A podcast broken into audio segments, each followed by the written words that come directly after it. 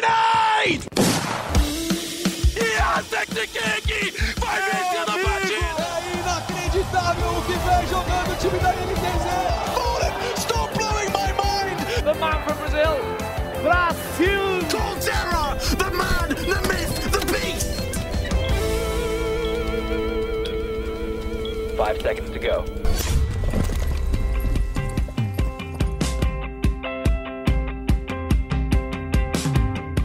Salve, salve ouvintes do Early Game! Estamos chegando para a 52 edição do nosso podcast de esportes do GE. Globo para falar um pouquinho sobre Wide Rift, o grande lançamento aí da semana, né? Chegou ao Brasil o tão esperado Celulol, o LOL Mobile, para quem preferir. E eu, Rock Marques, vou comandar o nosso podcast hoje com dois participantes mais do que especiais, Breno Deolindo e Rafael Bianco, a.k.a. Foguete, dois dos nossos é, colaboradores no ge.globo barra esportes, e um deles, Breno Deolindo, vai abrir os trabalhos pra gente para explicar o que é o League of Legends Wild Rift e por que ele é tão legal e por que você tem jogado diariamente por horas, incluindo durante o horário de serviço, Breno Deolindo. Você tá me stalkeando?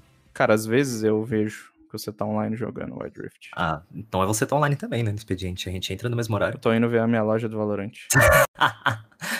É, salve, salve, meus queridos ouvintes. Eu tô jogando Wild Rift desde sexta-feira passada, um pouco antes do lançamento, quando a, a Riot Games forneceu esse acesso antecipado pra imprensa. É uma prática bem comum da, na indústria de games, a, a imprensa ter acesso antecipado a algumas coisas, né?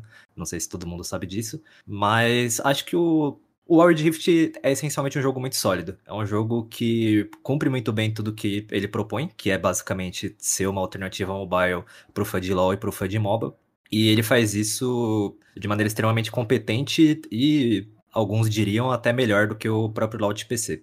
Eu vou ser bem sincero, eu não sou um grande exemplo de LoLzeiro de PC, na real, joguei muito pouco LoL. Claro que já que tem algumas horinhas acumuladas ali, não sou completamente leigo, mas tô longe de ter o mesmo histórico aí de, do que meus dois companheiros de bancada, que ambos já pegaram Challenger com mais de mil PDL.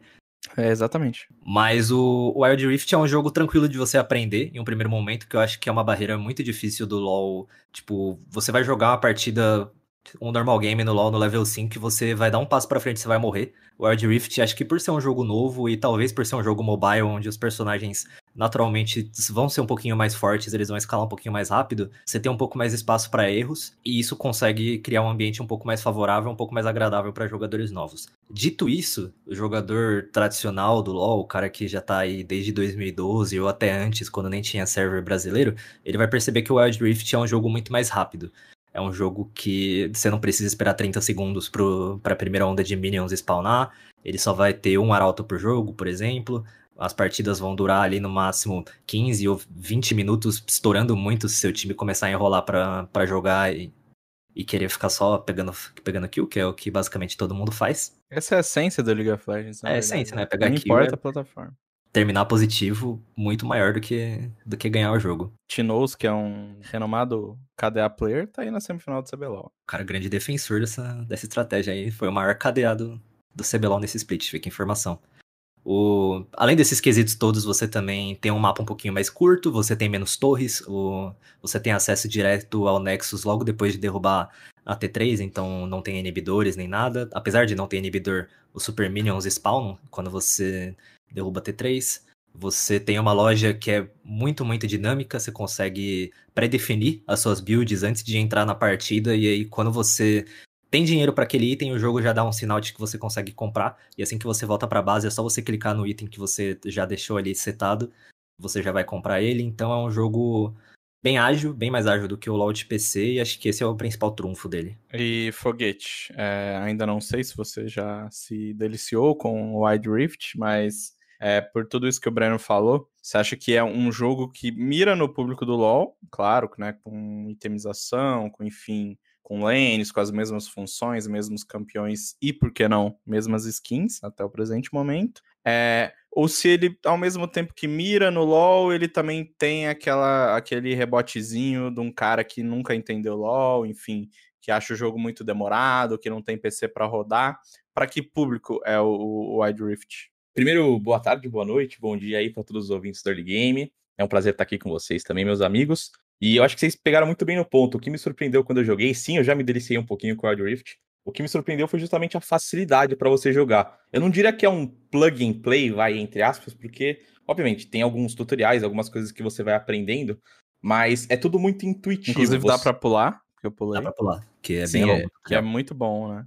É, eu pulei também, então não posso falar como é que ele é, mas mesmo acho que se você pulando o tutorial, você consegue entender o jogo simplesmente por jogar. Você entra na partida e a seleção de herói ali já é facilitada, meio que normal do LoL, mas você pega qualquer herói ali que você quiser, qualquer campeão, né? E, e aí, obviamente, vai ter os problemas do meta, mas quem tá começando a jogar, acho que as primeiras partidas não importa muito isso. E aí você entra, o jogo já direciona ali quais são as rotas. Tem a rota solo, tem a rota de. é, Eu não lembro o nome que ele usa, se é de dupla agora. É, e aí ele indica qual que é. O mapa é até invertido, na verdade, né? Pra quem tá do lado vermelho. E aí a rota duo acaba ficando na parte de cima do mapa. Porque você sempre vai jogar olhando da esquerda pra direita, talvez por ser intuitivo pro controle do, do celular, né? Acho que é Pensando um nisso. movimento mais natural, né? É uma coisa que falam até do, do headside do LoL de PC, que o movimento é mais natural você ir do blue side pro meio do mapa do que do headside pro meio, né? Exato, exato. E aí acho que justamente pro celular, como você tá controlando sempre pelo lado esquerdo, talvez seja melhor você ter a parte direita do mapa livre, né? É, e, e acho que o que me, me pegou a atenção foi justamente isso. Ele é muito intuitivo, é muito fácil de você jogar. O Breno comentou da loja, ele sugere o item na sua cara ali, qual item que você pode comprar que é melhor de acordo com o seu boneco, com a sua função no jogo, é, com o dinheiro que você tem na hora. E, e foi bem tranquilo, a experiência foi bem legal. Ah, eu senti até que talvez pelos comandos era um pouco fácil, mas depende muito do boneco que você joga. Eu, por exemplo, joguei uma partida de Fiora, que é um campeão que eu gosto de jogar no LoL de PC, e eu senti muita dificuldade, porque a Fiora você tem muita movimentação que depende muito da sua posição. Você precisa bater em certa posição do campeão inimigo, a ultimate você tem que bater em quatro pontos do campeão inimigo, e aí fazer isso pelo celular eu ainda senti muita dificuldade. Até também de visualização, era difícil ver em qual ponto tava a setinha da Fiora, essas coisas. Mas eu acho que é algo que você se acostuma com o tempo. E, e, no geral a experiência foi bem agradável. E, Breno, assim, uma, uma coisa que eu percebi muito é que a portabilidade, né? Se a gente pensar num, num jogo que tem um histórico gigantesco de problemas técnicos, especialmente com, com é, launcher, enfim, bugs e, e um- uma infinidade aí de coisas que nunca foi arrumada pela Riot. É, você, como um grande conhecedor da linguagem de programação, já nos ensinou que o, o, o LoL do PC foi feito em C++, ah, Pode uma falar linguagem C++, de, de... Ah, mas é que eu, quando estudei em Harvard, a gente chamava de C++. Ah, e, e pelo menos que eu percebi, assim, não, não cheguei a jogar, caramba, ficar ali super jogando, mas eu achei tudo tão. é, ao mesmo tempo que é parecido com o LoL, ele é muito. Ele também é muito simples, né? Tipo assim, to- é uma tela muito parecida com o LoL, mas parece que foi portado é, super redondinho, né? Você teve, você que jogou por mais tempo também sentiu isso? Cara, uma das primeiras coisas que eu falei no, no meu textinho de primeiras impressões foi justamente isso. Menu de jogo mobile normalmente é uma bagunça, né? Falando principalmente de COD Mobile e de, de Free Fire, são os dois principais exemplos que a gente tem no, do Brasil. Talvez o PUBG entre, mas honestamente nunca joguei PUBG Mobile, então não vou saber falar. São dois jogos extremamente poluídos na sua tela inicial, né? Você abre o Free Fire e vem 18 notificações dos eventos que estão tendo ali. Você tem 37 menus diferentes para clicar. É um negócio bem, bem complicado. O Wild Rift ele quebra bastante essa tendência com um menu quase que minimalista, assim. Você abre e tem um papel de parede bonitão lá, que tem a, a MF, tem o Brown, todos numa pose heróica e tal, olhando para o futuro. E os menus são bem, bem simplificados, são botões pequenos que não ocupam tanto espaço assim na tela e que são bastante direto ao ponto. Ele tem uma caixinha ali que vai direto para os eventos, ele tem um botão grandão de jogar, ele tem ali embaixo uma barra de configurações, uma barra onde você consegue ver também seus espólios, os campeões que você tem liberados. Então, em questão de, de interface, eu acho ele maravilhoso pro mobile, assim, tipo, não tem o que questionar, o que reclamar da interface dele falando no ambiente mobile, porque é uma tela pequena. O mobile sempre vai ser uma tela pequena, a não ser que você jogue num iPad gigante, mas acho que essa não é nem A a não ser que você use um emulador, que já é, É. uma tendência. já é uma tendência, né? A não ser que você use emulador ou jogue no iPad, que acredito que não seja proposta para nenhum dos dois, vai ser uma tela sempre apertada e que se você tiver informações tão massivas assim que nem você tem no Free Fire e no, e no Call of Duty, você vai ficar um pouco confuso. Já que você deu o gancho aí do C++, vou aproveitar para dar uma pequena palestra aqui. O, o LoL ele foi desenvolvido lá em 2009, 2010 pela Riot, né? O jogo fez 10 anos Sim. no ano retrasado, 2019, né? Sim. E ele foi desenvolvido numa linguagem bastante rústica, por assim dizer.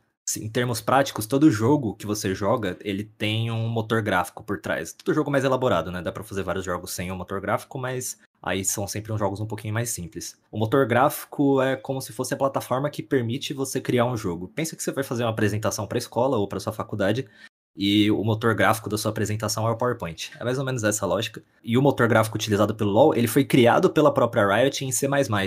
Então ele é um negócio que foi pensado lá em 2009 para um jogo que está sendo atualizado até hoje, vai ser atualizado por muito mais anos, eu acredito eu. Então ele acaba ficando defasado em certo momento. O Wild Rift, por sua vez, ele foi desenvolvido em cima da Unity, que é um motor gráfico bem consolidado dentro da indústria, é um motor gráfico amplamente utilizado, principalmente por estúdio independente. A maioria dos estúdios usam ou Unity ou Unreal Engine, que é a mesma do Fortnite e de tantos outros jogos.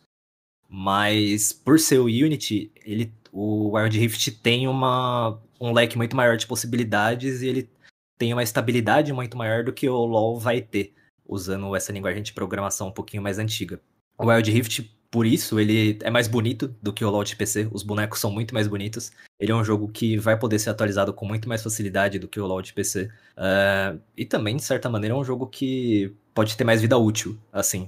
Porque essa briga da Riot de mudar ou não de de motor gráfico do LoL tradicional. É um negócio que já vem de anos, se você procurar, você vai achar post de 2019, 2018 da Riot falando sobre isso, e é realmente um dilema que eles têm. Porque no momento que a gente tá, se a Riot mudar o motor gráfico do LoL de PC, muita coisa do jogo vai mudar junto. Um exemplo que eu tinha visto era de recalcular a rota de minions, que ia ser um negócio completamente diferente se, se trocasse do C++ usado pela Riot para alguma outra alguma outra engine, né, que é o nome em inglês que as pessoas dão para essas coisas. Então a Riot meio que se moderniza com o Wild Rift, ela dá um, ela coloca uma pedra uma pedra fundamental assim para o futuro dela, que pode até indicar próximos passos, eu diria. Então, isso de maneira geral torna o jogo um pouquinho mais agradável. E Foguete, depois dessa aula de programação de Breno Deolindo, toda vez que eu escuto esse tipo de coisa, fico imaginando por que a pessoa escolheu jornalismo ao invés de fazer programação, que seria muito mais rentável. Cara, porque exatas é muito chato. Já é, fiz. É, mas enfim. Aí, ó, já, e, já... e você não, tem não. duas pessoas aqui que passaram justamente Exatamente, isso, né? né? Foguete, que qualquer dia vai contar a história para vocês de por que ele é o Foguete, e Brando Deolindo, um grande programador. E não, quem dirá três, porque eu também fiz curso técnico de programação. E, enfim, não era muito bom nisso, por isso que eu estou aqui hoje apresentando podcasts. É, Foguete, a gente tem um público é, no Brasil de mobile muito grande, que está dividido entre jogadores casuais, né? Na sua grande maioria, jogadores casuais, aquela sua tia que joga Candy Crush fica te pedindo vida, aquela pessoa que fica atacando a vila da Jennifer Lopes no Coin Master. É, e esse público, nesse meio termo, tem a galera do Frifas, que é a galera que é, tá buscando um jogo ali altamente competitivo, um jogo online, enfim, um jogo com interação. E acho que, guardadas as devidas proporções entre um shooter e um, e um MOBA, é, é essa galera que, que o Wide Rift também está mirando. E, e, como conquistar esse público se não com um jogo super leve? É, pois é, acho que o, o que me surpreendeu também com o Wide Rift foi isso, né? A gente tem até uma nota no Globo Esporte que a gente soltou falando quais são todos os dispositivos compatíveis, todos os celulares. Então, se você quer saber se pode jogar ou não, pode dar uma conferida lá também. E aí começa a partir desde o iPhone 6. A gente sabe que o iPhone 6, obviamente, não é, né? O iPhone, a população brasileira não é todo mundo que pode comprar, mas tem o Samsung Galaxy S7, tem o Motorola G7, e na sua maioria são todos modelos a partir de 2015 e 2016. Então, modelos mais antigos ainda conseguem rodar Ride Rift e acho que conseguem rodar bem. Eu testando, o jogo tem até dois modos de, de performance, né? Tem um modo mais focado em gráfico, que trava ele em 30 FPS, e tem um modo de performance, que você consegue jogar em 60 FPS com uma perda um pouquinho nos gráficos, mas que sinceramente não fez muita diferença. E os dois rodaram muito suaves aqui para mim no meu celular. Eu tenho um, um P30 Pro, é um celular um pouco mais potente, talvez, e eu não sei como é que funciona em outros celulares, mas eu imagino que tudo esteja rodando bem redondinho, até por ser a Riot, né? Né? A Riot costuma fazer portabilidades muito boas e, e, fazer o jogo funcionar muito bem. E eu acho que isso pode ser essencial. A gente sempre destaca no Free Fire a acessibilidade dele, né? Como o cara da favela ali, o cara que tem menos condições, ele consegue pegar o celular dele, baixar o jogo e simplesmente sair jogando, sair se divertindo. É, eu acho que o Wild Rift pode começar a abrir essas portas também. E o que me, me pegou um pouquinho só do lado negativo, eu achei que o jogo era muito grande para ser baixado, né? Ele é um jogo que tem 2 GB, então se você, por exemplo, não tem Wi-Fi, depende de um plano de internet, já é um download um pouco complicado de se fazer. E também não são todos os celulares, a gente sabe que tem tanto espaço disponível assim. Hoje em dia até já tá um pouco mais acessível, cartão de memória e tal. Mas é um jogo um pouco pesado, e se eu não me engano, entre os jogos mobiles, o mais pesado só é o COD, que tem 2.4 GB.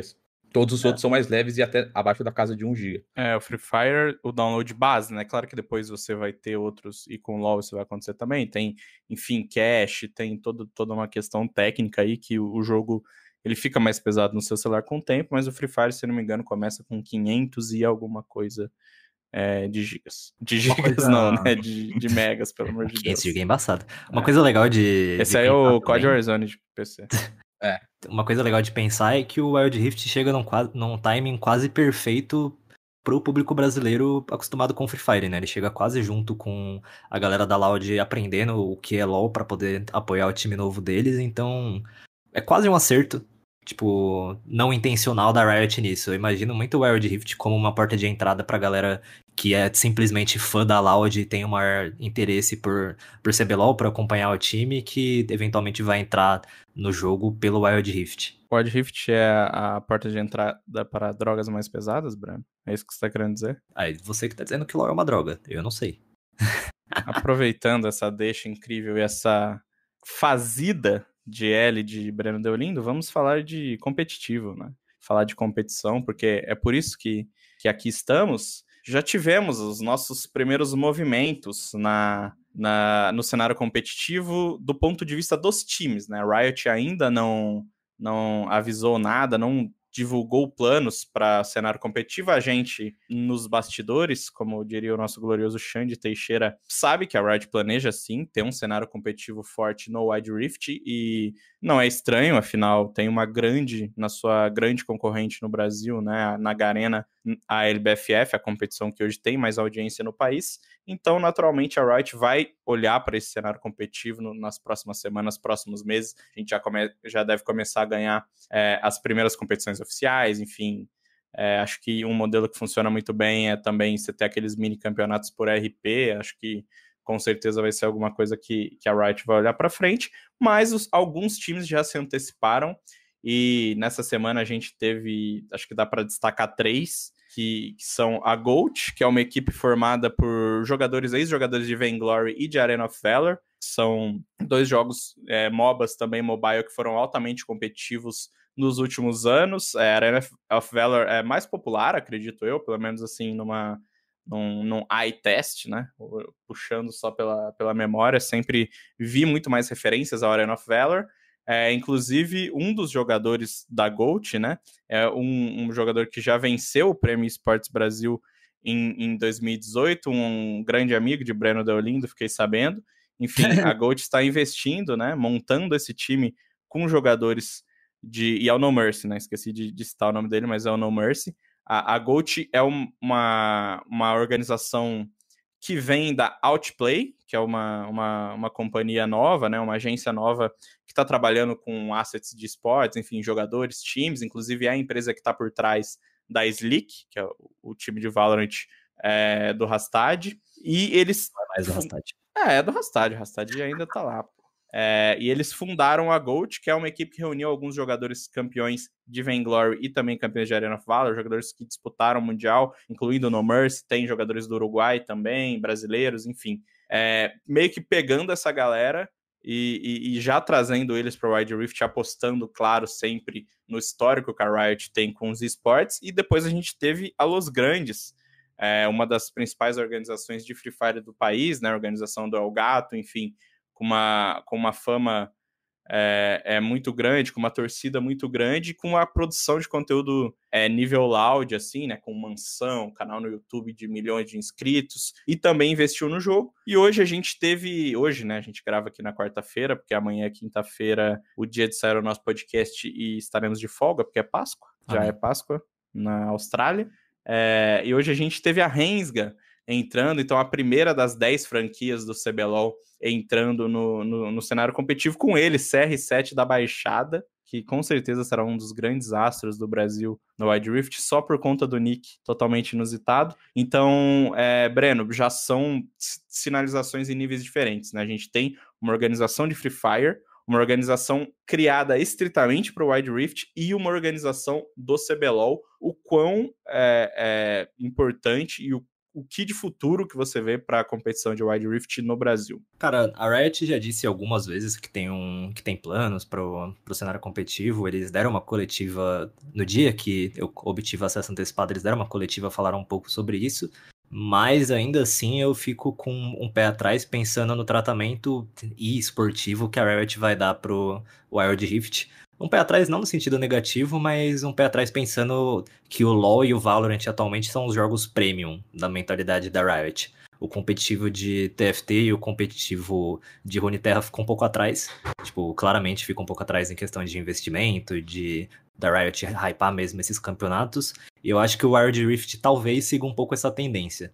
Talvez a, a Riot pense até no Wild Rift como uma possível peneira, né? Tipo, um funil para você levar jogadores esquilados pro, pro LoL de PC e não como um cenário competitivo que vai brigar pelas cabeças ali, que vai tentar bater de frente com o Free Fire. Eu acho que a gente não sabe disso ainda, mas eu tenho impressão mesmo de que não vai ter esse, essa movimentação tão premium da Riot em relação ao, ao Wild Rift, mas aí vocês podem discordar de mim. É, eu parei para pensar um pouco só talvez do aspecto do público. Tipo, o que faria a pessoa assistir um campeonato de Wild Rift e não um campeonato de LoL de PC? Porque assistindo o jogo é basicamente a mesma coisa. Apesar do Wild do Wild Rift ter a engine um pouquinho diferente, ser um pouco mais bonito, é, será que as mudanças nisso e a gameplay um pouco mais rápida vai fazer a pessoa ter vontade de assistir o Wild Rift e não o LoL normal? Ou será que o investimento da Riot vai ter que ser grande, principalmente nos bastidores? E aí a comunidade, o que vai gerar disso, se vão ser os jogadores, e aí é, se o conteúdo criado em volta vai conseguir ser capaz de fazer isso um competitivo grande. Eu tenho as minhas dúvidas, porque se a gente compara agora, por exemplo, acabei de abrir a Twitch aqui. Obviamente é um exemplo que não, não serve de muita coisa, mas o Wild Rift tem 20 mil pessoas assistindo agora, tem 20 mil espectadores, e o LoL tradicional tem 200 mil. Então, tipo, é 10 vezes mais, né? Obviamente um é muito mais consolidado que o outro, mas só pegando um pouquinho de exemplo nisso, sendo que tem muita gente streamando o Wild Rift agora justamente pelo hype. Existe um mundo, meus queridos comentaristas, em que o Wide Rift é, rivaliza com, com o League of Legends, porque a gente está falando de um mercado totalmente diferente, né? Um mercado em que o, o, mercado asiático, por exemplo, que é muito popular no LoL, também tem uma força muito grande no mobile. É, na Índia, no Brasil, a gente tem mercados que consomem mobile de uma maneira assim é, fora, fora de base, né? Muita gente jogando existe um mundo, assim, pense, totalmente num exercício de futurologia, pensando lá na frente. Existe esse mundo, o, o foguete, onde a gente vê o Wide Rift chegando ou batendo no LoL, ou isso aí é, é, é ser muito maluco? Não, eu acho que em um futuro pode existir sim. Justamente por isso, por serem jogos, obviamente, iguais, assim, parecidos em algumas coisas, o Wild Rift é um pouco mais ágil e tal se a pessoa tá acostumada, tá jogando só Wild Rift, tá por dentro daquela comunidade, ela vai preferir assistir aquilo e pode ser que pegue um público do LoL sim. E acho que é até um certo, uma certa vantagem para Riot, né? Justamente estar tá investindo nisso porque ela acaba captando os dois públicos e acaba sendo coisa só para ela. É, eu imagino que sim, pode ter uma rivalidade no futuro e pode ser algo interessante pra gente ficar de olho. É, e só pra gente não escapar muito do competitivo, né? Se a gente pensar hoje em quem seriam os grandes concorrentes da Riot de um ponto de vista é, dos MOBAs, né? A gente tem o Mobile Legends, a gente tem é, o, o, próprio o Vainglory, né? Os, o outro Arena of Valor também. Assim, são concorrentes que não explodiram no mainstream é, na, na nossa região, né? Ou, enfim, até dá para expandir para a América é, toda, para a Europa. Não são jogos que têm um cenário competitivo super é, super bem visto. O Wild Rift sai na frente nesse ponto porque existe uma confiança muito grande das organizações na Riot, né? A gente vê exatamente o mesmo movimento acontecendo com o Valorant. É, muita gente passou para o Valorant basicamente só confiando na Riot, sem saber o que, o que iria acontecer. Até conversei com o Saci sobre isso na semana passada. Ele, quando o, o, o lançamento do jogo veio, é, ele, ele já falou: pô, não, é um FPS, é da Riot, eu sei o quanto é importante você tá desde o começo num cenário competitivo. Então, assim, existe essa vantagem, pelo menos para nossa bolha, para nossa região, de ser um jogo Riot, o que esses outros jogos não são. É, esse peso, Breno, ele funciona pouco, acho, acredito, né? Eu que pouco, é, se a gente pensar casualmente, porque assim, a Garena também era uma empresa super consolidada antes do Free Fire, é, só que isso para quem jogava, né? Para quem conhecia, enfim, todo mundo já tinha ouvido falar de algum jogo da Garena. Mas no mobile, que é um público muito, muito diferente do perfil do cara que acompanha competitivo, ou do perfil do cara gamer de console de última geração de, de PC, esse nome da Riot não pesa tanto. Mas para a galera de competição, isso pesa. E, e, você acha que vai ajudar a Riot a, atrair investimento do ponto de vista de organizações, de streamers? A galera vai querer jogar o Wild Rift não porque o jogo é bom, porque o jogo é mais bonito, mas porque é um jogo da Riot? Cara, acho que isso acontece um pouco sim, acho que já tá acontecendo, né? Tanto que a gente tem aí três times aqui no Brasil já anunciados, mesmo com o jogo estando em beta, e dá para pegar um pouco até o exemplo do Valorant nisso. Quando o Valorant estava bem no começo ainda, quando as pessoas estavam começando a abandonar outras modalidades para se dedicar a ele, você via muita gente falando: ah, é que a Riot cuidou muito bem do LoL, então ela vai cuidar muito bem do Valorant. E se a Riot cuidou muito bem do LoL e cuidou muito bem do Valorant, então ela vai cuidar muito bem do Wild Rift também. Tanto que a gente tem aí No Mercy, o Muster, que são caras consolidados já no cenário de Arena of Valor, saindo para um jogo que essencialmente está em beta. O No Mercy, que, é, que você falou que eu sou brother dele, eu só entrevistei ele uma vez, na real, mas ele é gente boa. Ele tá jogando o Wild Rift no no VPN já faz uma cota já, viu? Eu sigo ele no Insta e pelo menos desde novembro, dezembro ali, ele posta stories jogando já, então acho que existe esse efeito Riot para os jogos que ela lança. A Riot lança os jogos e automaticamente as pessoas pensam que ela vai cuidar muito bem do cenário, principalmente se for jogos que batem diretamente de frente com com outros jogos já mais consolidados nos esportes, que foi exatamente o que aconteceu no Valorant, principalmente no cenário norte-americano, e parece que vai acontecer agora no Wild Rift. Talvez não tenha acontecido tanto no TFT e no Runeterra, no, no Runeterra porque o TFT, principalmente, ele foi ele foi um jogo que a Riot surfou muito na onda, né? O Auto Chess saiu ali e tudo mais, e aí meses depois a Riot lançou o dela próprio. E o Runeterra, ele tem um quê ali de de bater com Hearthstone, mas ainda parece. O Hearthstone em si já não é um cenário tão gigante, né? Talvez até o Magic seja um pouco maior do que os dois nesse sentido. É, mas eu, assim, fugindo totalmente do podcast, mas eu acho que o, o, o Runeterra ele vem, mei, ele vem meio que para temos, somos a Riot Games, né? Somos o universo expandido da lore e do LoL, assim. Ele me parece muito mais nesse sentido de de uma afirmação da empresa de que pode criar produtos que saem do League of Legends,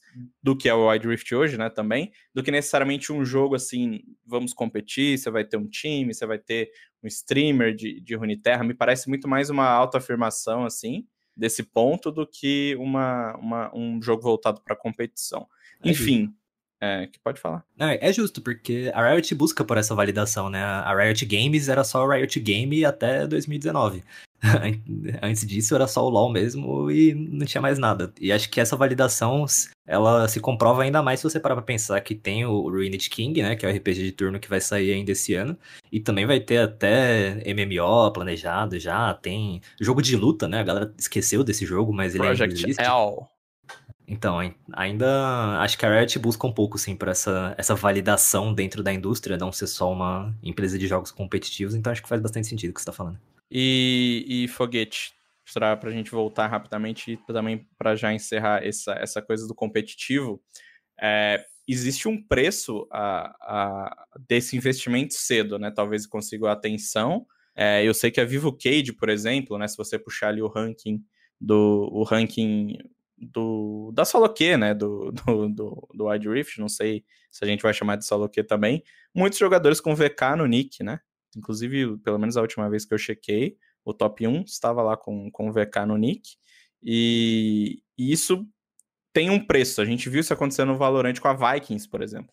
A Vikings foi uma das primeiras organizações a montar um time, a trazer uma galera é, apostando basicamente em, no desempenho deles no beta, no desempenho dele, deles em outros jogos. E agora a gente já vê esse movimento no, no Wide Rift com a Gold, o maior exemplo, né? Basicamente importando é, apenas com o histórico que esses caras tiveram em outros jogos, porque você anunciou um time no, um dia depois, no dia que, que o jogo foi lançado. É, o quão arriscado é para as organizações entrar logo de cara no cenário e, e, se não seria mais interessante que elas esperassem os primeiros torneios, a gente vai ter aqueles mixes, vai ter aqueles times que vão chamar a atenção.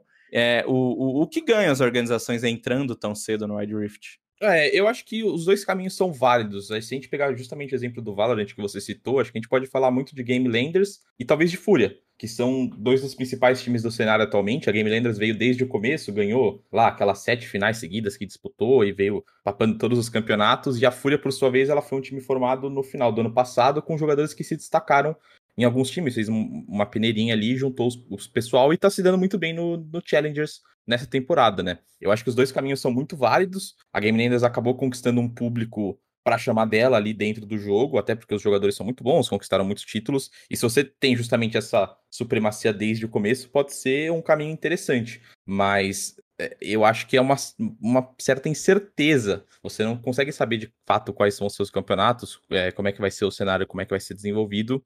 É, e, e, é um risco, sim, mas acho que talvez é um risco que pode ser levado em conta, principalmente se tratando de Riot, como a gente já falou. Cara, esportes, né? Sempre vai ter uma pessoa que vai entrar de cabeça sem ter tanta certeza assim, porque quer ganhar dinheiro, né? É, é clássico. É a pergunta que não quer calar agora, pra gente encerrar de vez. O Brasil vai ser bom? Mano, o Arena of Valor não era ruim, né? Isso é. Pô, era, era melhor gente, do que o LoL, eu acho. A gente chegava. Chegava, assim, tipo, dava para brincar e tal.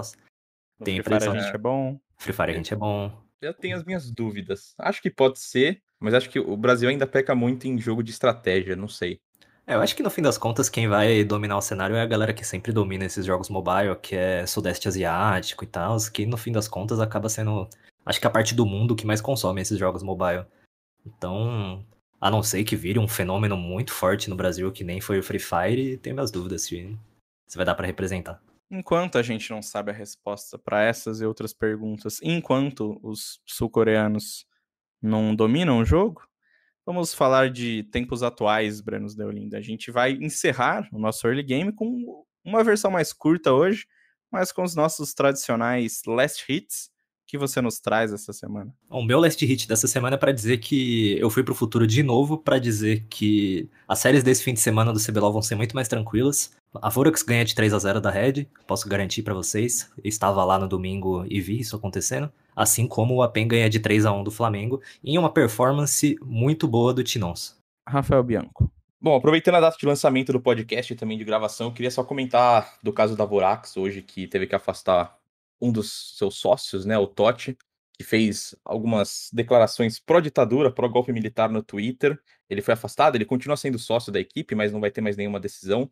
E eu queria reforçar aqui é, como é importante a gente falar, como é importante a gente se posicionar para que isso nunca mais aconteça. A gente está vivendo os tempos bem complicados, é, mas bem legal o posicionamento da Vorax de afastar o cara, e, e isso não pode realmente acontecer. E que declaração completamente infeliz do Totti. Mais uma, né? Já teve é, casos no passado, inclusive com a nossa, nossa companheira de trabalho, nossa amiga Júlia Garcia, com, com comentários sexistas. Teve outros, assim, tweets de gosto muitíssimo duvidoso sobre somos todo raça humana, enfim. É um cara, um, um tipo de pessoa que a gente não quer ter no, nos esportes e, e que bom que a Vorax o afastou, né? Claro que ele ainda vai voltar depois, enfim, é um dos donos do time. Espero que, que tenha aprendido aí com a lição, apesar de duvidar muito, porque um cara com a idade que tem, com é, o poder financeiro que tem, teve com certeza todas as oportunidades para estudar e para saber que a gente não pode falar em ditadura em pleno 2021.